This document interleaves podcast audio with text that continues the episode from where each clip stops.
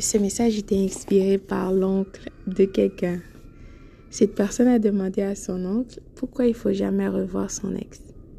Ce dernier lui a répondu que quand tu pars en forêt et que tu croises deux fois le même arbre, c'est que tu es perdu. Pense à ça.